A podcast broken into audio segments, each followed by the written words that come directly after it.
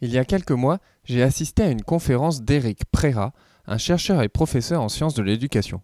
Son thème de prédilection est l'éthique des enseignants. Dit comme ça, cela semble un concept euh, abstrait, complexe, ayant peu d'intérêt en dehors du monde de l'enseignement.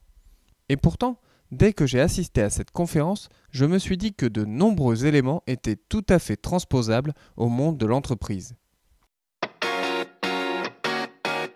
Bonjour, je m'appelle Emmanuel et je suis le créateur d'Effet Eureka. Avec Effet Eureka, surmontez vos doutes et vos craintes et ayez le courage d'oser et l'énergie pour vous dépasser.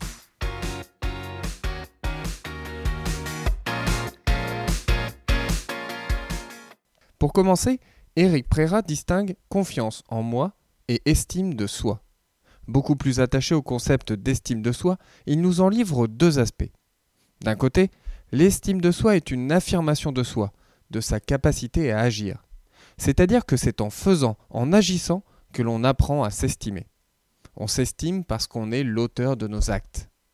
D'un autre côté, l'estime de soi est également une reconnaissance de l'autre, puisque ce que l'on estime en nous, c'est notre propre humanité. Mais cette estime de soi procède d'une longue conquête avec de nombreuses interrogations. Est-ce que je suis capable de faire cela? Est-ce que je vais y arriver? Alors, comment faire pour surmonter ces questionnements? Pour croire que l'on est capable de faire quelque chose, il est nécessaire que quelqu'un ait cru en nous auparavant. Et c'est là où l'enseignant entre en jeu, car le lieu principal de la conquête de soi, c'est l'école. Ah oui, car à la maison, les enfants sont aimés tout simplement parce qu'ils sont. Le simple fait d'être est déjà merveilleux en soi. À l'école, le simple fait d'être ne suffit plus. Ce sont les actions de l'enfant qui vont être déterminantes.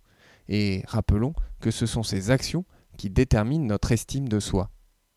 Alors comment le professeur peut-il agir sur cette estime de soi? Éric Préra va proposer trois vertus pour guider les enseignants. La première vertu, c'est celle de la justice.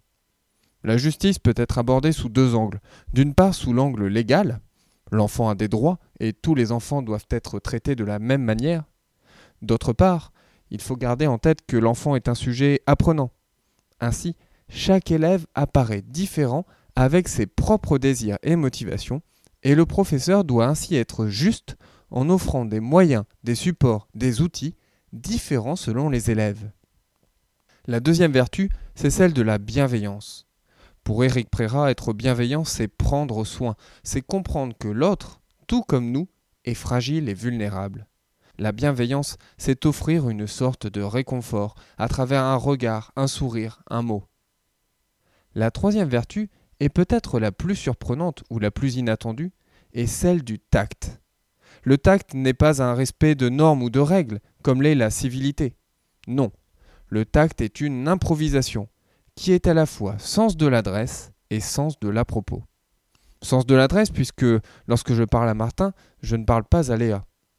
C'est aussi un sens de l'à-propos. C'est s'interroger sur ce que l'on va dire ou taire, sur la manière de dire ce que l'on va dire, sur le moment, sur le lieu où on le dit.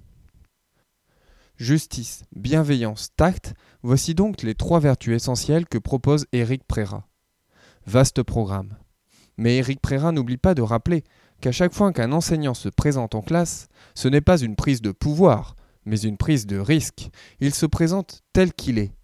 Et il se doit d'être exemplaire. Exemplaire, oui, mais également avec tous ses défauts. L'exemplarité de l'enseignant ne tient pas dans une impossible perfection, mais dans une constance, une fidélité à quelques principes forts. Dans cet épisode, j'ai essayé de retranscrire au mieux le message d'Éric Préra, et j'espère y avoir été fidèle. Si cet épisode vous a intéressé, je vous invite à regarder sa conférence sur le sujet, que je mets en lien dans les notes de l'épisode. Je vais volontairement conserver dans la synthèse que je viens de vous proposer une vision centrée sur euh, l'enseignement, l'éducation. Mais je pense que les leçons sont nombreuses pour le monde de l'entreprise, que ce soit sur la notion d'estime de soi, sur les vertus qu'il évoque ou même, tout simplement, sur la fidélité à des principes.